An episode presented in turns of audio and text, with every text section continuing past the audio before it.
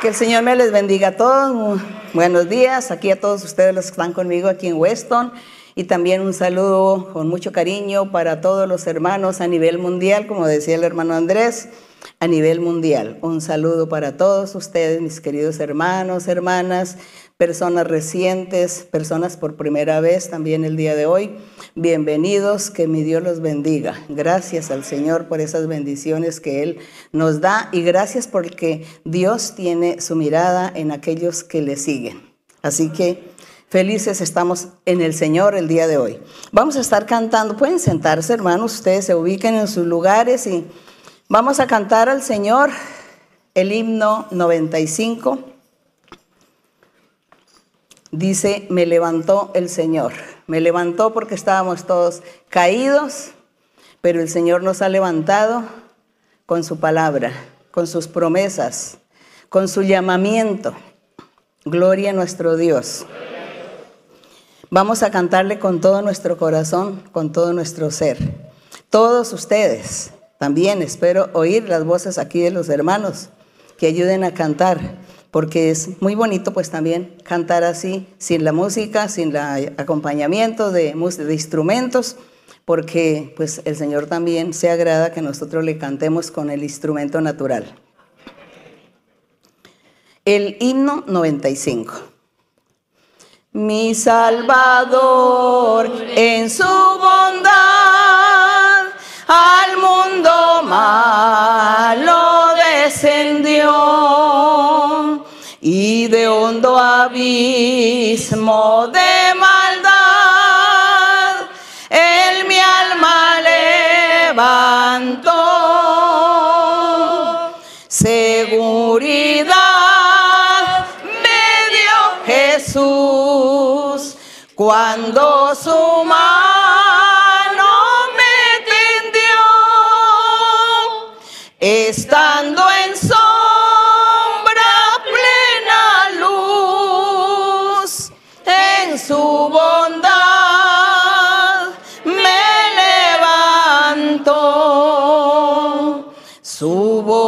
constante resistí,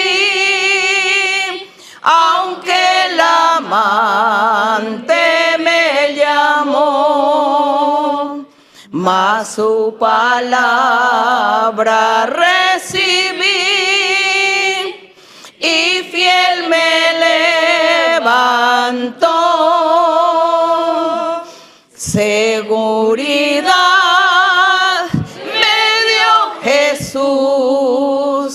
cuando su mano me tendió,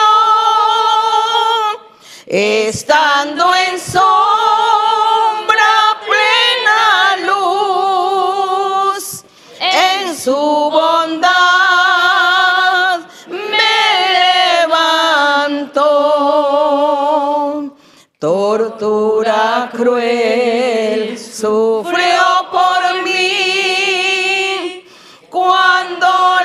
cruz él escaló.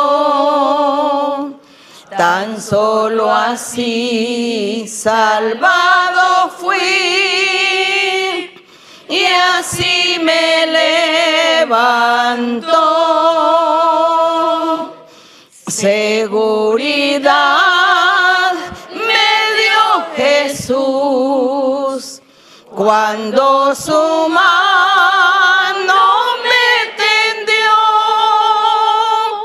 estando en sombra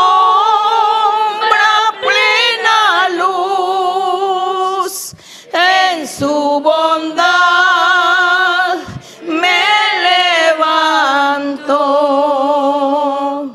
que soy feliz, yo bien lo sé, con esta vida que Él me dio, mas no comprendo aún por qué Jesús me levantó. Seguridad me dio Jesús cuando su mano me tendió, estando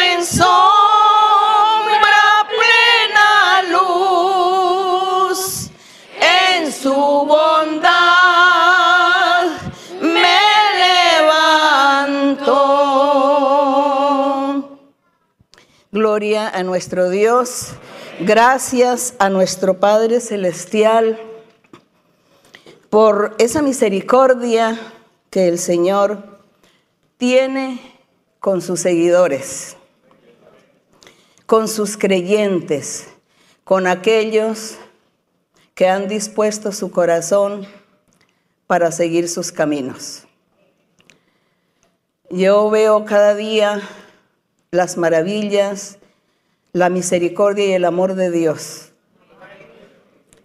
Por eso yo cuando escucho hablar a la gente que se angustian, que se llenan de pánico, preocupación por la situación que se vive a nivel mundial, diferentes situaciones, diferentes días difíciles. Y la gente se angustia y la gente no sabe qué hacer. La gente también habla y especula. Y dice la gente que no, que va a haber un hambre y que entonces como va a haber hambre que hay que comprar mucha comida y guardarla. Otros dicen que no, que viene guerras, que otra guerra a nivel mundial, que hay que hacer esto y aquello, que hay que hacer, abrir eh, sótanos subterráneos, que para esconderse. Yo escucho a la gente y pienso que qué triste es vivir sin confiar en Dios vivir sin Dios. Porque nosotros tenemos a Dios y no es solamente que Dios nos ofrezca la vida eterna.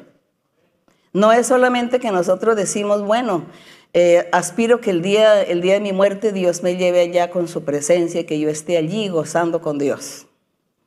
Sino que también nosotros todo lo que ganamos en nuestra vida por conocer a Dios, por seguir a Dios, seguir ese camino del Señor, nosotros también lo que encontramos es que Dios nos protege, nos guarda, nos ayuda, nos bendice.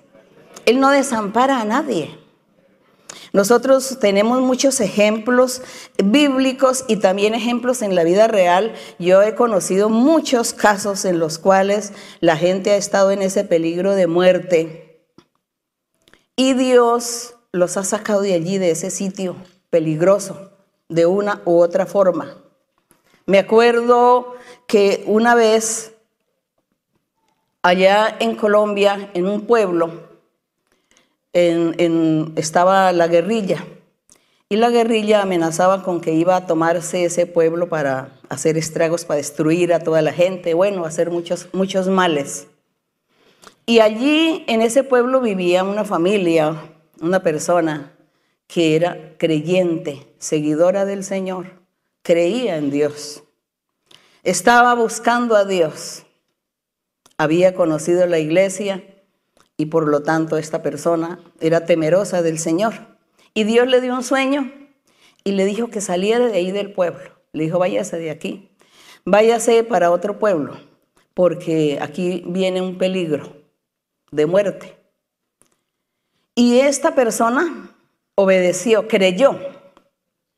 Le dijo a su familia que había que salir de allí, mudarse, trasladarse a otro lugar y ellos dijeron, usted es un loco, un mentiroso, usted no sabe lo que habla. Bueno, no le creyeron.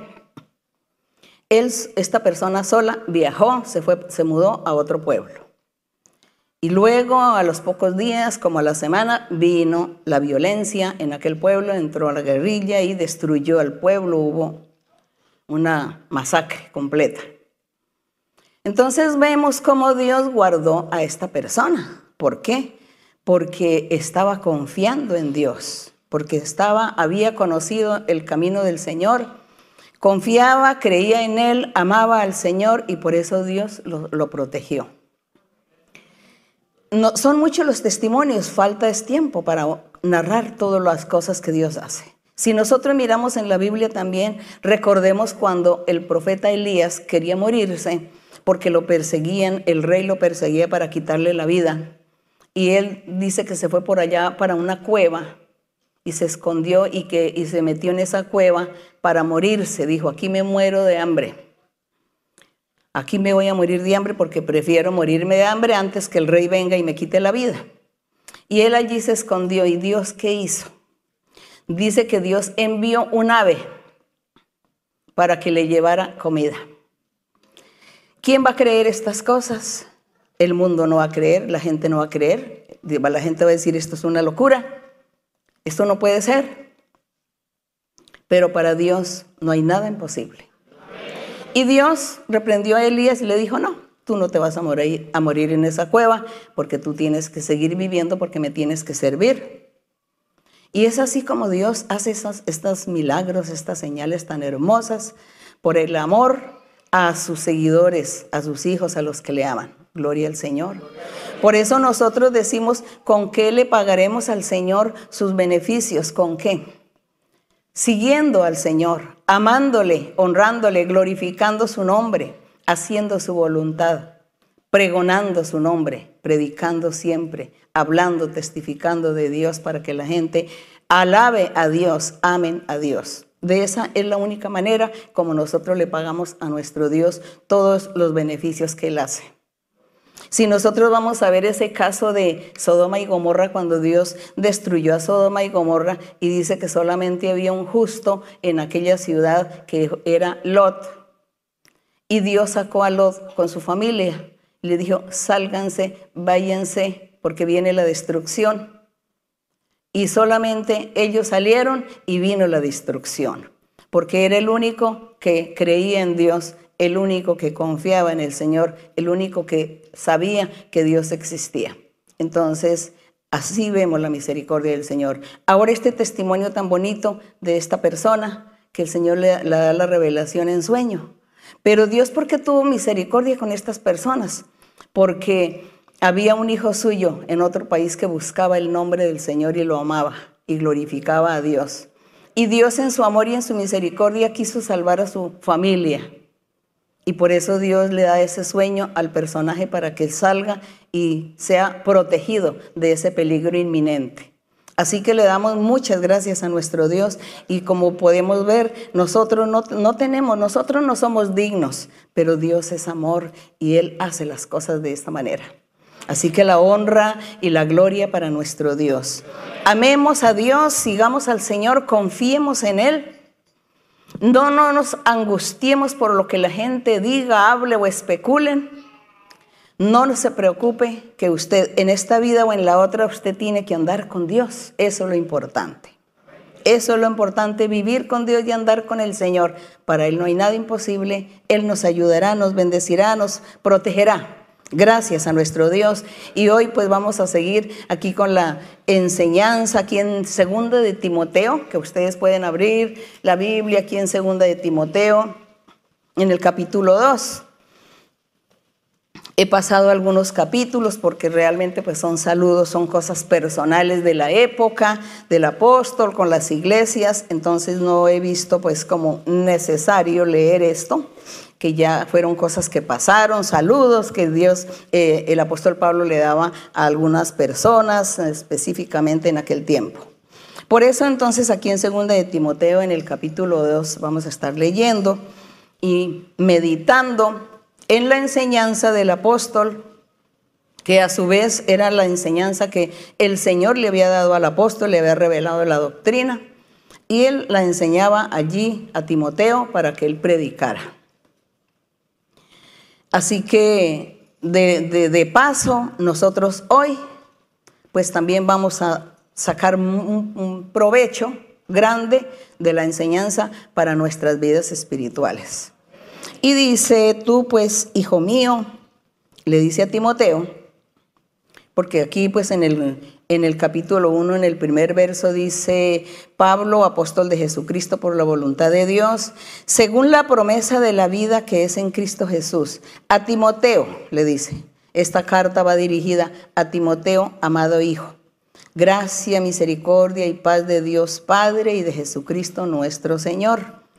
Resaltando siempre al Señor Jesucristo. Y aquí en el capítulo 2, uno dice, tú pues, hijo mío, esfuérzate en la gracia que es en Cristo Jesús. El apóstol Pablo le decía hijo a Timoteo, pero está hablando de su hijo espiritual. Y dice el, verso 2, lo que has oído de mí ante muchos testigos, esto encarga a los hombres fieles que sean idóneos para enseñar también a otros. Tú pues sufre penalidades como buen soldado de Jesucristo. Ninguno que milita se enreda en los negocios de la vida a fin de agradar a aquel que lo tomó por soldado. Dice que el que milita no se va a enredar en los comentarios, en las habladurías, las especulaciones, los dichos de la gente. No se va a llenar de angustia, de miedo, de temores, no se va a espantar porque están hablando, porque la gente dice que va a suceder esto o aquello. No, nosotros firmes en el Señor, fieles en el Señor, creer y confiar en Él siempre. Cuando vengan los días malos, porque los días malos siempre vendrán, entonces nosotros aferrados a nuestro Dios, Él estará con nosotros y nos ayudará.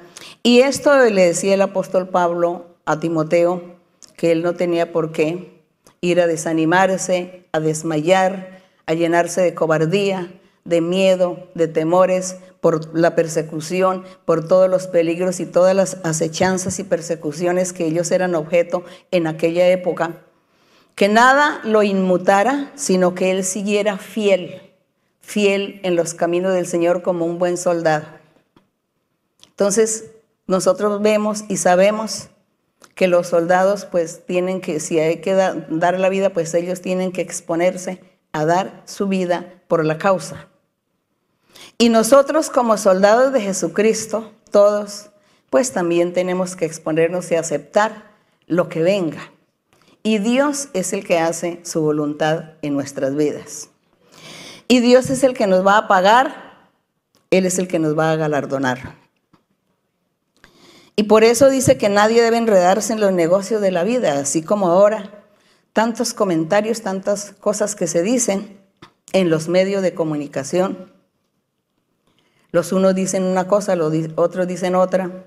Y he, visto, he oído por ahí a muchos creyentes angustiados que no saben qué hacer, que están preparándose y comprando mucha comida, pero ¿para qué sirve la comida tanta si durará un mes nada más? Y si nosotros vamos a mirar que los días que puedan venir difíciles, pues eso no es de un mes. Entonces nosotros que perdemos el tiempo, perdemos el dinero, seguramente también vamos a perder la comida también. Lo único que tenemos que hacer es confiar en Dios.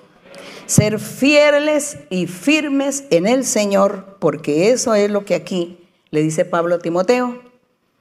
Y hay un salmo, por ahí hay un salmo que dice, los que confían en Dios o en Jehová, dice en el Salmo, son como un monte. Dice, son como un monte. El monte no se mueve, el monte permanece para siempre. Y dice que así debe ser aquellos que confían en Dios. Así que vengan las noticias que vengan, lo que le digan a usted, lo que escuche, lo que lea, porque hay muchos que les gusta entrar a internet e investigar a la profundidad y hablar y investigar y mirar hasta el más allá que pueden encontrar. Entonces se llenan de angustia y empiezan a desconfiar de Dios y se les olvida que Dios existe. No es un buen soldado de Jesucristo. Tenemos que ser buenos soldados de Jesucristo. El verso 5 dice, también el que lucha como atleta no es coronado, sino lucha legítimamente. Si llega a ser trampa, pues tampoco no va a ser coronado. Entonces en, en el Señor, en nuestra vida, en el Señor, tenemos que nosotros ser íntegros. Porque aquí está dando un ejemplo que este atleta, si él no hace las cosas bien, legítimamente, ¿no? Con todas las reglas, sino que hace trampa de una forma u otra para poder ganar, ganar, entonces dice que no, no va a ganarse el premio. Nuestra vida espiritual también es, es lo mismo delante de Dios. Nosotros no podemos aparentar. no podemos venir aquí a la congregación y nos sentamos a escuchar y cantamos, leemos la Biblia, aparentamos, aparentamos que estamos sirviéndole a Dios de corazón, sirviéndole a Dios con toda la entrega total, apartados del mal, apartados de los pecados, de adulterios, fornicaciones, violaciones, secuestros, estafas, envidia, rencores, odios, orgullos, etc. Apartado de todo eso, tenemos que congregarnos sin apariencias. Tenemos que vivir la vida en el Señor sin aparentar, sino hacer las cosas bien porque Dios nos está mirando.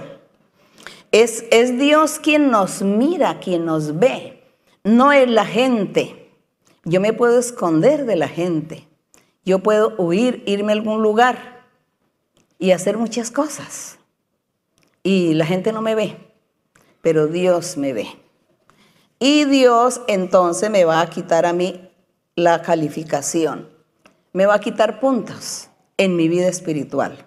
Y cuando vengan los días malos, cuando vengan todas estas molestias en la humanidad, las dificultades, entonces Dios me deja solo, no me cuida, no me guarda, no me protege ni me bendice tampoco.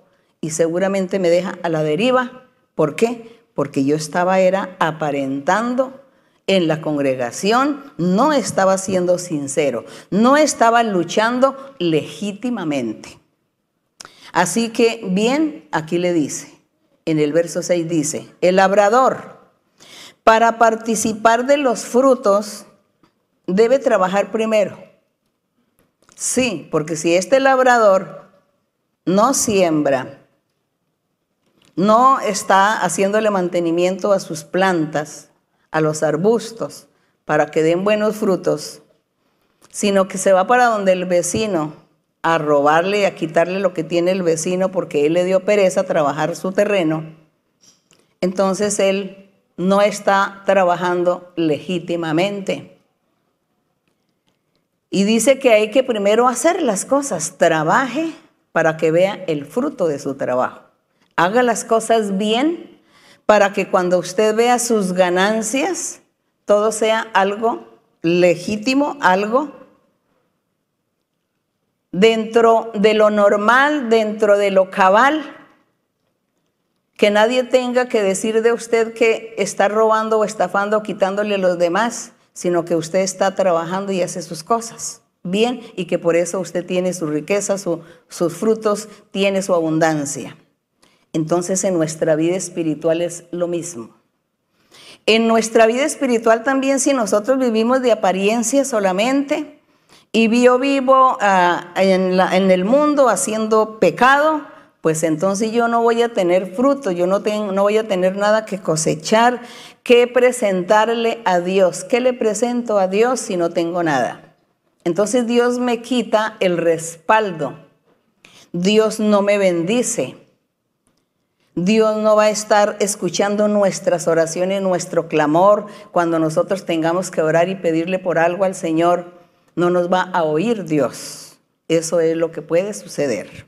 Entonces, así que nosotros tenemos que ser hombres y mujeres que están luchando, que sean como esos soldados que están expuestos a entregar la vida por una causa y nosotros olvidarnos de nosotros mismos y sacrificar en cierta manera nuestros apetitos, nuestras tendencias de la carne, eso que nos produce placer, pero que no conviene hacerlo porque a Dios no le agrada, nosotros tenemos que sacrificar eso para presentarnos delante de Dios con buenas obras, con buenos frutos, presentarnos y que Dios esté atento a nosotros todos los días de nuestra vida. Así que cuando enfermemos, Dios me oye y me sana. O cuando yo tenga una dificultad económica o un peligro, un peligro que mi vida está peligrando, Dios nos va a guardar. Dios nos va a proteger. Tenemos que ganarnos esa buena voluntad del Señor, la merced de Dios. En el verso número 7 le aconseja al, apóstol, le dice, considera lo que digo y el Señor te dé entendimiento en todo. Acuérdate de Jesucristo del linaje de David, resucitado de los muertos, conforme a mi evangelio, él siempre estaba recalcando que el Señor había resucitado de los muertos, que el Señor venía del linaje de David, de aquella promesa o esas promesas que el Señor en el Antiguo Testamento a través de los profetas y los salmos, el Señor prometió que enviaría al Mesías, al Salvador, al Rey que estaría gobernando porque su reino sería un reino espiritual y él pues nuestro Señor Jesucristo. Entonces Pablo ya estaba seguro, él tenía la convicción que el Señor Jesucristo era la verdad de Dios, el ser que Dios había enviado al mundo y había permitido para poder que las almas fuesen salvas. Así que gracias a todo esto que Dios hizo desde el principio, desde antes de la fundación del mundo, este plan, este proyecto maravilloso y Dios entonces lo estaba dando a conocer a seres humanos, a todos aquellos que se disponen para oír palabra de Dios, disponen su corazón para hacer las obras del Señor. Gracias a nuestro Dios, nosotros estamos incluidos en este plan maravilloso. Y no somos dignos, pero aquí estamos delante del Señor. Gloria a nuestro Dios. Y dice en el verso 9, dice que él estaba sufriendo por creer en Jesucristo, que era del linaje de David, dice, en el cual sufro penalidades hasta prisiones a modo de malhechor. Lo trataban como un malhechor. Dice, mas la palabra de Dios no está presa. Gloria al Señor.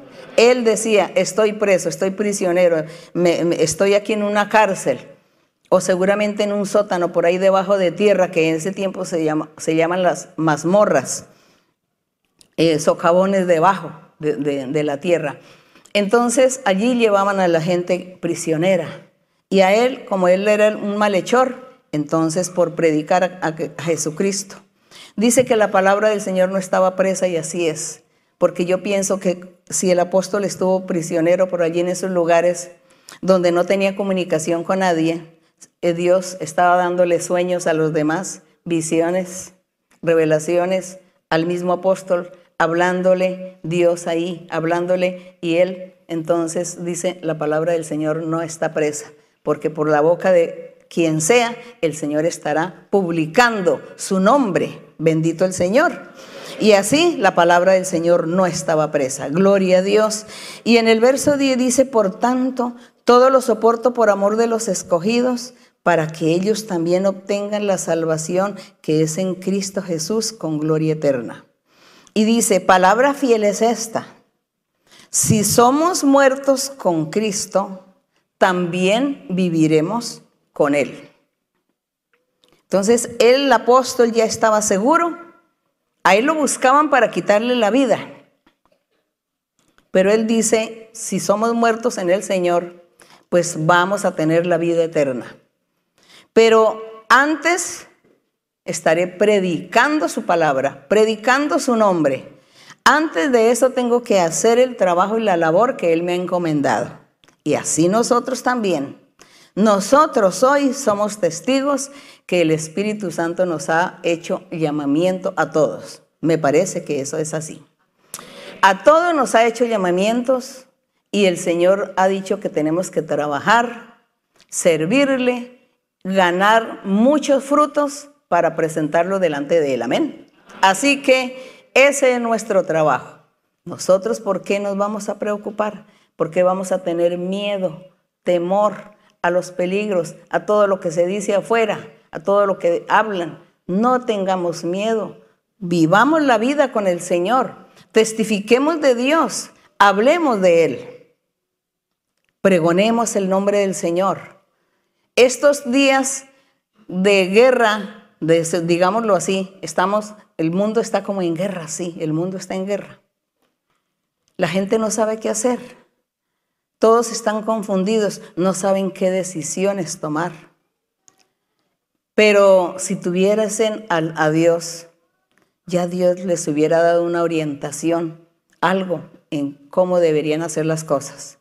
Pero como el mundo no quiere creer en Dios, la mayoría de la humanidad no quiere. Son felices creyendo en nadie. Entonces, Dios por eso los deja que sufran. Permite que sufran. Pero a sus escogidos, a sus uh, creyentes, a sus fieles que le siguen, el Señor los guarda y los protege. Él no va a permitir que sufran esas penalidades porque el Señor está ahí con ellos. Aquí el apóstol Pablo, la persecución que él, él, sufría era por predicar el Evangelio del Señor. Y por eso él mm, lo llevaban a la cárcel y por eso él lo buscaban para quitarle la vida, por predicar la palabra del Señor. Hoy en día ya nosotros, gracias al Señor, mayoría de países que hay esa libertad de religión, entonces ya nadie nos persigue por predicar al Señor. Entonces aprovechemos esas grandes oportunidades para predicar a Dios, predicar el nombre del Señor, ya que no tenemos esa restricción, esa prohibición. A Pablo le, le fue muy difícil en su tiempo predicar al Señor. Pero bueno, hoy nosotros tenemos la libertad y entonces nos da pereza somos perezosos o negligentes o no hemos confiado lo suficiente en el Señor o no hemos entendido bien la doctrina. Pero aquí estamos luchando. Así que tenemos que seguir en esta lucha para que nosotros lleguemos a entender y a comprender quién somos y a ser firmes, así como dice, como ese monte. Firmes, fieles ahí, firmes, porque eso es lo que Dios quiere en nosotros. Y que Dios nos ayude también y nos dé esa inteligencia y esas capacidades para hablarle a la gente de su palabra. Porque esa es la felicidad del ser. Dios nos hace felices no solamente allá en la vida eterna, sino es desde ahora. Es la felicidad que Dios nos ofrece. Pero nosotros no la hemos podido encontrar en plenitud por nuestra desobediencia y por ser desconfiados, por la desconfianza, por dudar del Señor. Así que le pediremos al Señor que nosotros seamos fuertes, valientes y que no tengamos miedo, ni desconfianza, ni dudas, sino que seamos como un monte. Así hay que pedirle al Señor en nuestras oraciones. En el 11 dice palabra fiel, si somos muertos, con Él también viviremos con Él. Si sufrimos, también reinaremos con Él. Si le negamos, porque dice que si vamos a negar al Señor, pues también Él nos va a negar a nosotros, porque si nos va a dar vergüenza confesar que seguimos el camino de Dios, si nos va a dar vergüenza confesar que estamos leyendo la Biblia, entonces dice que Dios también se va a avergonzar de nosotros y nos deja solos desamparados y sin bendición. Dice el 13, si fuéramos infieles, Él permanece fiel porque Él no se puede negar a sí mismo. Así que la fidelidad que Dios exige en el creyente. La gente dice, no, pero es que este pasaje, esto ya fue que Pablo le habló a Timoteo, eso era para Timoteo. Y por eso hoy mucha gente en muchos lugares no saben qué predicar, dicen, no, pero yo ya no sé qué predicar. ¿Yo para qué voy a predicar la Biblia si ya la Biblia pasó, pasó de moda, ya es, es un libro obsoleto, ya no sirve? Entonces, ¿eso era para los antiguos? No, eso no era para los antiguos, porque Dios no pertenece a la antigüedad, Dios es el mismo. Él no ha cambiado, Él es el mismo ayer y hoy. Para Dios no, no hay tiempo, para Dios no existe el tiempo. Eh, dice que, que para él un día es igual que mil años o mil años es igual que un día, eso es para Dios. Entonces Dios no es un antiguo, un personaje antiguo, Dios siempre ha sido el mismo y Él ha, permitido que la humanidad evolucione y que la, la humanidad crezca teniendo la ciencia y teniendo la tecnología. Pero de acuerdo a todo eso, asimismo el Espíritu Santo también nos enseña la buena manera de vivir, de cómo debemos presentarnos nosotros hoy. Entonces mire que esto, a pesar que era para Timoteo, mire que nosotros también lo estamos retomando y no estamos equivocados. Porque es lo mismo, aquí el Espíritu Santo, ¿a cuántos el Espíritu Santo les ha dicho que siga adelante, que no desmaye? A muchos. Entonces ahí dice, fieles si fuéramos infieles, pues Dios va a permanecer fiel. Su promesa seguirá, pero nosotros entonces retardaremos la promesa que, que el Señor la cumpla. Entonces, aquí si sufrimos, sufrieron, la gente antigua sufrió, hoy en día también hay sufrimientos, entonces no podemos decir que esto ya pasó, que esto es de la antigüedad.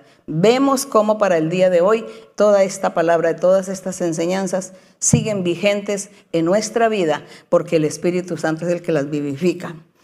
Y acá en el verso 14 dice, Recuérdale a los creyentes, exhortándoles delante del Señor, a que no contiendan sobre palabras, lo cual para nada aprovecha, sino que es para perdición de los oyentes, porque en ese tiempo seguramente existía la, mm, también ya había las religiones, las creencias, estaban las filosofías, estaban las escuelas filosóficas en furor.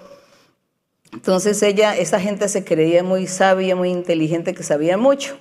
Hoy en día es igual, ¿sí o no? Hoy es igual.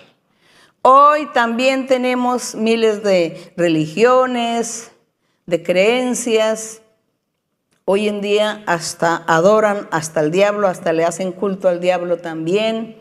Hasta ahí está el templo para, el, para Satanás. Están los seguidores de Satanás. Entonces todo eso ha existido y existe hoy. Y por lo tanto nosotros tenemos que seguir en la misma lucha que sufrieron los antiguos, tenemos hoy nosotros también que seguirla. Seguir en esa lucha. Y, y tener a ese Dios poderoso cerca de nosotros para que nos ayude. Es eso. Entonces dice, dice, procura con diligencia, dice. Sea diligente. Preséntate a Dios aprobado. Dice, sé diligente, le dice a él. Pero yo pienso, no es solamente a Timoteo, no era solamente a él como evangelista, sino que nosotros también hoy en día. ¿Será que nosotros hoy también no tenemos que presentarnos a Dios como personas aprobadas, dignas de la bendición del Señor? Claro que sí. Obreros que no tienen de qué avergonzarse. ¿Será que nosotros hoy también no podemos decirle al Señor, Señor, yo me presento ante ti como un obrero, una obrera, como un servidor tuyo, pero entonces yo tengo que reunir todos los requisitos. Mírame, Señor, si estoy aprobada o no. Y el Señor me va a decir, te falta, te hace falta algo, te hace falta una cosa. Como cuando el Señor le decía al joven rico, le dice el joven, yo desde mi juventud yo he, cumplido todos los mandamientos. Y le dice el Señor, sí, los has cumplido todos los mandamientos, pero te falta una cosa. Para que seas aprobado, para que seas aprobado como un buen soldado de Jesucristo, te falta algo. Eres avaro, eres ambicioso, tú tienes muchas riquezas y tú no le das a los pobres. Le dice, Vende de lo que tiene de tu riqueza y dale a los pobres, porque el Señor conocía en él la avaricia. Y él se fue muy triste. Entonces no se presentó como un obrero aprobado delante de Dios.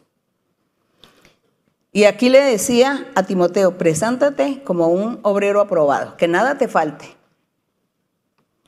Que nada te falte. Y a nosotros también. A nosotros también el Señor nos puede decir, te hace falta algo. Abandona esto y aquello, deja esto. Y verás que sí te convertirás en un obrero aprobado delante de mí. Seguramente así es que el Señor nos va a decir. Yo tengo un testimonio personal. Me debería darme vergüenza contarlo, pero lo voy a contar. Yo me acuerdo hace más o menos 20 o 25 años, cuando yo quedé sola y el Señor me dijo que tomara las riendas de la iglesia. Hice mi primer viaje a una ciudad y a visitar la iglesia.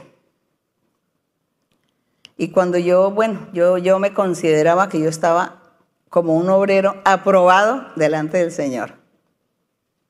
Y allá en esa, en esa ciudad, una hermana oró por mí y me dio profecía.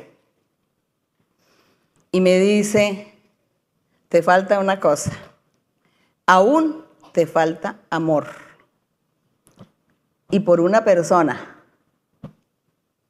Entonces yo quedé sorprendida, dije, ¿cómo así que me falta amor? Y que, bueno, no, no, no puedo entender. Yo le dije a la hermana, yo no entiendo, hermana, no entiendo qué es eso de que me falta amor. No entiendo. Ella tampoco entendió. Quedó así. Pero yo me quedé meditando y me puse a meditar y a meditar y a pensar y a analizar mi vida. Dije que me falta amor, amor.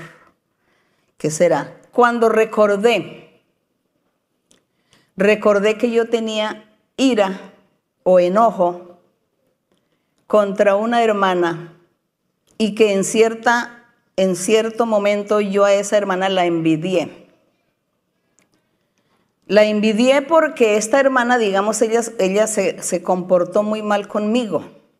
Entonces yo lo que hice fue como, como devolverle lo mismo, como que ella se portó mal conmigo, me dio enojo, me, me enojé mucho, me molesté, entonces sentí ira o rabia contra esa persona y entonces yo no la quería, yo no, no sentía amor, cariño por ella. Pero yo era como mi venganza de ver lo que ella me había hecho. Cosa que yo debiera más bien haber perdonado, haber tenido paciencia, ¿no? Y haber olvidado el asunto. Pero yo no hice eso, sino que eso me quedó ahí.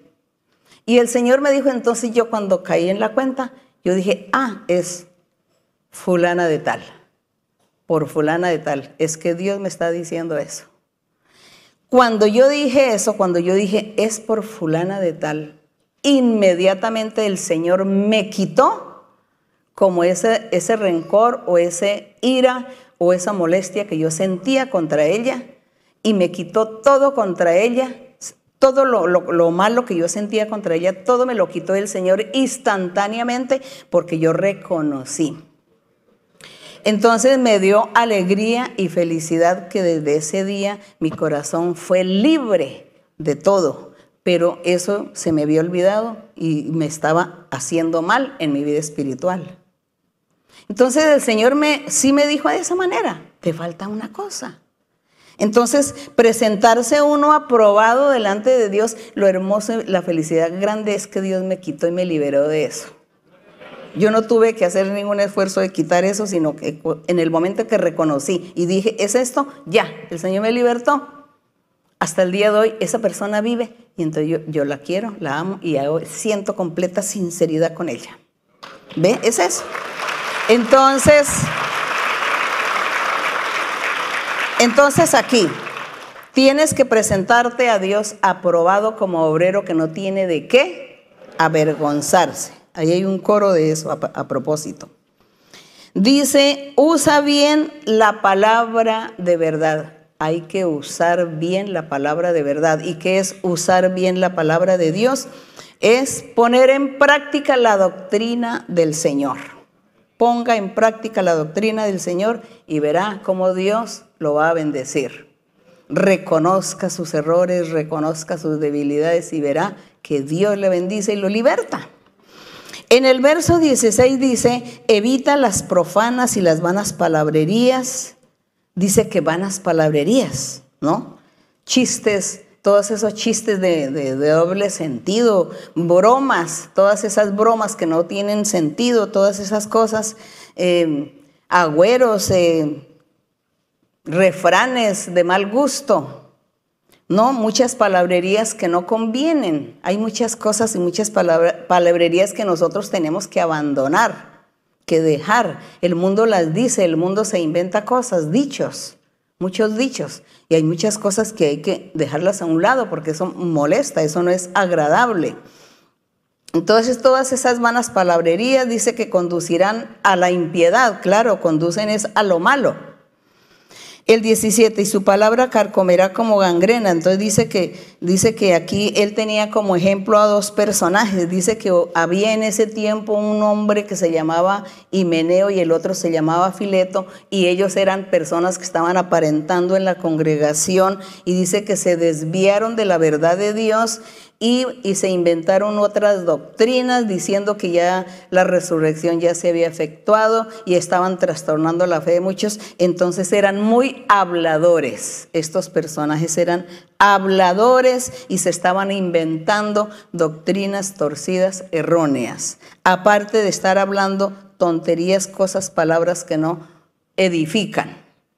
Todas estas cosas para nosotros también es, no es solamente para ellos en ese tiempo. Nosotros hoy también tenemos que poner en práctica todo esto para que cambiemos.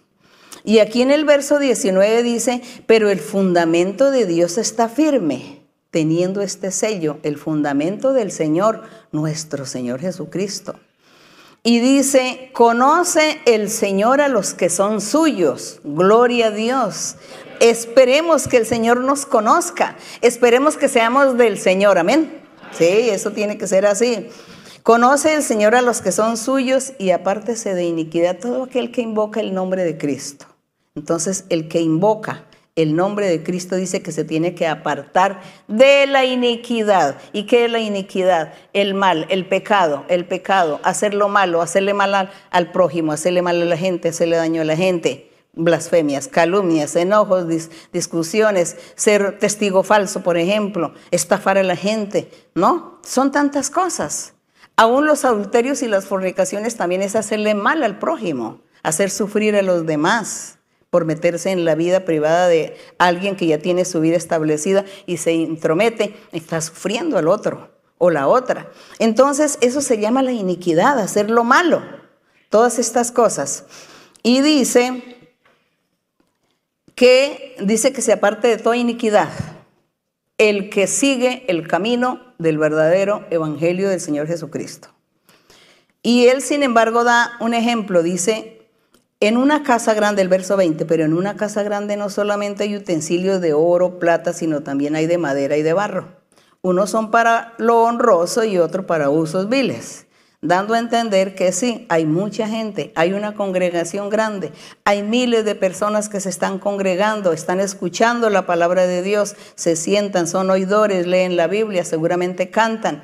Pero entonces entre toda esa gente seguramente hay algunos que son utensilio de oro y plata y otros que son utensilio de madera y barro. Entonces, ¿nosotros qué queremos ser? ¿Utensilios de qué? De oro, de los metales mm, preciosos, finos, ¿no? Eso tenemos que ser nosotros. No, no, nosotros no queremos ser utensilio de madera y barro porque son los que andan en pecado.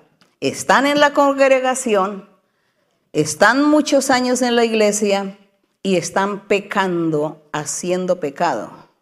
Viven en el pecado. Tantos pecados que hay. Y la gente todavía sigue y dicen, no, es que él lleva 10 años, lo digo porque me escriben en los correos. Me dice, llevamos 10 años en la iglesia y mi esposo todavía hace esto y esto y esto y vive así y así.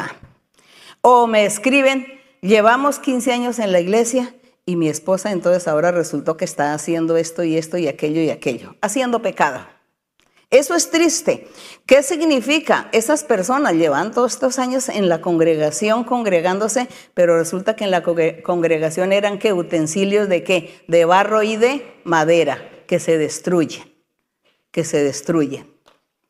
Así que tenemos es que ser de oro y plata, esos, esos utensilios nosotros para servirle a Dios, firmes, fieles, buscando a Dios de corazón, no practicar la iniquidad, sino ser esos buenos utensilios. Entonces dice el apóstol, dice sí, tristemente hay de todo. Dice, si alguno se limpia de estas cosas, el que es madera y barro, si alguno se limpia de estas cosas, estoy leyendo el verso 21, será instrumento para honra, santificado, útil al Señor, dispuesto para toda buena obra, gloria a nuestro Dios. Qué hermoso es servirle a Dios. Qué hermoso es ser un utensilio de oro para que nosotros podamos servirle al Señor, honrar al Señor y, seamos útiles a nuestro Dios. Él nos dé dones, nos dé respaldo y que estemos haciendo buenas obras. Qué bonito. Hay que pedirle al Señor que todos seamos de oro. Yo no quiero plata sino oro porque el oro es más fino que la plata. Qué ambiciosa soy, ¿no? Bueno, entonces, aquí dice en el 21, así que si alguno se limpia, entonces será un instrumento que honroso para nuestro Dios. Gloria a Dios. En el verso 23, al 22. Huye también de las pasiones juveniles. Esto ya es algo personal que le dice a Timoteo. Pero ¿será que hoy no habrá jóvenes también? Claro que sí. Dice que hoy también hay jóvenes. Y para los jóvenes, los de la iglesia, los creyentes, hay muchos jóvenes que ya tienen los dones espirituales. Dice, huye de las pasiones que juveniles Sigue la justicia, es decir, la rectitud, la honestidad. Siga el amor, la fe, es decir, el evangelio perfecto. Siga el amor, es decir, deje de pecar, no practique pecados. Sigue la paz, es decir, no se angustie, no se asuste, no se preocupe, no desconfíe. Dios está con usted. Gloria a Dios. Dice, sigue la paz con los de corazón limpio con los que invocan al Señor. Mire lo que le está diciendo al, joven o a la juventud. Les está exigiendo lo mismo que exige a los adultos mayores. ¿Sí ven? Les exige lo mismo. El joven, el adolescente y el adulto mayor, Dios le exige lo mismo a ellos. Les exige lo mismo. No hay diferencias, aquí no hay ninguna diferencia. Entonces, aquí en el verso 23, Desecha cuestiones necias, insensatas, sabiendo que engendran contiendas. Hay que desechar. Hoy también nos sirve y a la juventud le sirve también. Dice que hay que desechar todas esas cuestiones necias, insensatas. Hoy que está el Internet y con tantos programas y con tantas cosas que hacen, que se han inventado, la tecnología se ha inventado tantas cosas que ya todos viven ocupados, su mentalidad ocupado en todo eso y se olvidan de Dios. Y aquí dice que no hay que olvidarse de Dios porque todo eso engendra infelicidad, engendra primero contiendas familiares, contiendas en, la sociedad, en la congregación y también eh, ignorancia, con, eh, eso, todo eso engendra infelicidad, tristeza, amargura. Dios se aparta, Dios no bendice. Entonces dice aquí en el verso 24, dice, el siervo del Señor no debe ser contencioso, sino amable para con todos, apto para enseñar. No, no puede ser una persona de contender, de estar en discusiones, en pleitos, en palabrerías, en insultos, en ofensas con nadie. Debe ser pasivo, sencillo, manso, paciencia, respeto para los demás, educación hacia el trato con los demás.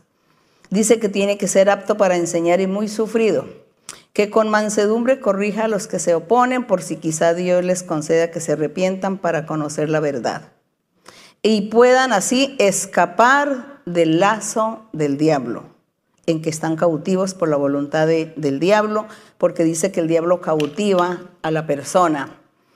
Y si no se vive la vida recta en el Señor, pues entonces estaremos expuestos todos a que venga el enemigo, el diablo, y nos destruya, nos quite la felicidad, nos quite la paz, nos pongan enfermedades, bueno, y nos haga sufrir con tantas cosas, y nosotros entonces estemos ahí lejos de la misericordia de Dios, lejos de la mano de Dios, que por nuestras malas obras o por nuestras iniquidades, entonces Dios se aleje de nosotros y no nos bendiga, ni nos guarde, ni nos proteja.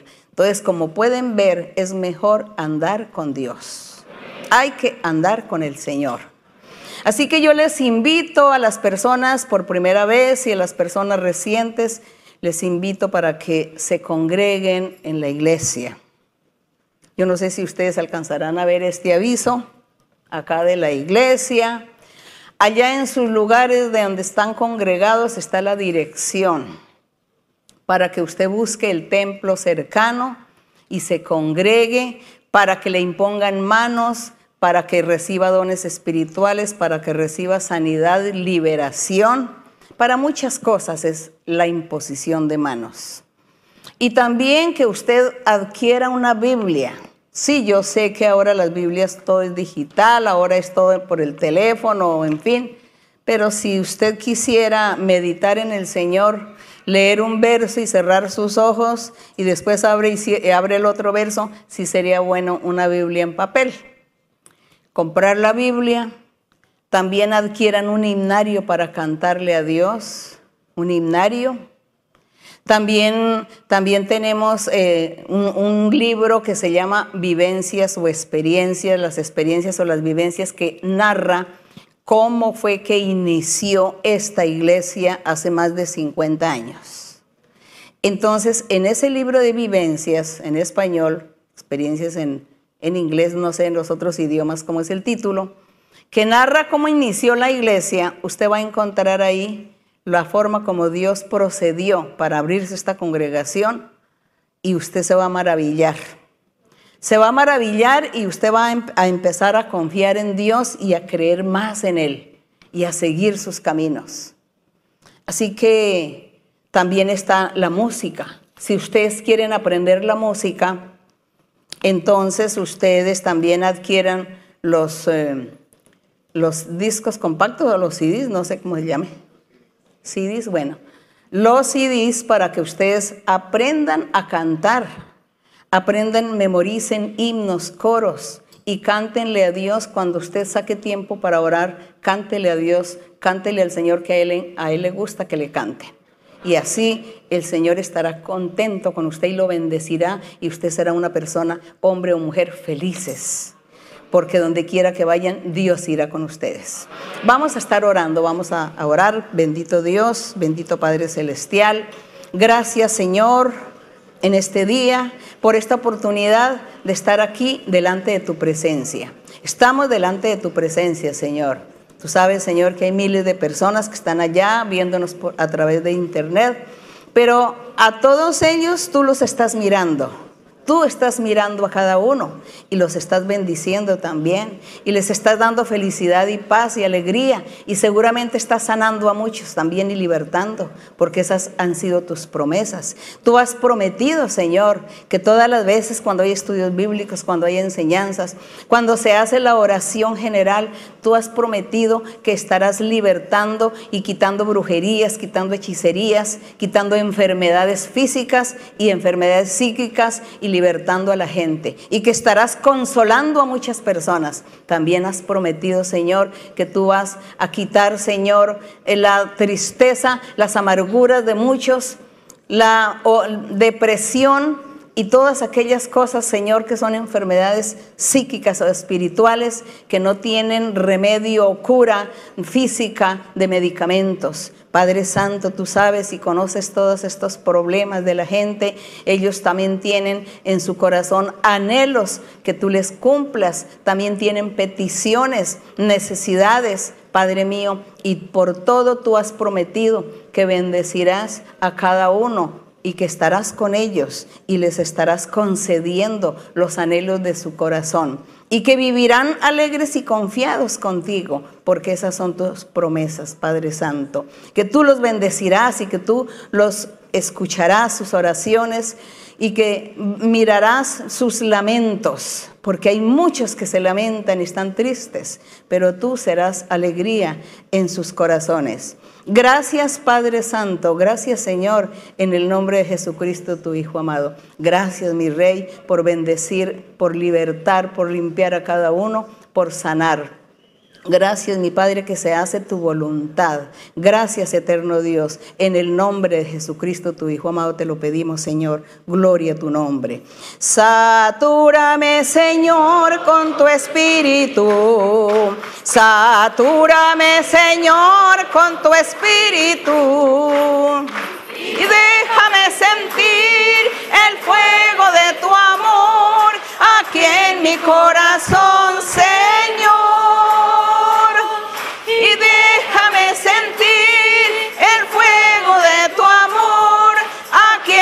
corazón, Señor. Satúrame, Señor, con tu espíritu.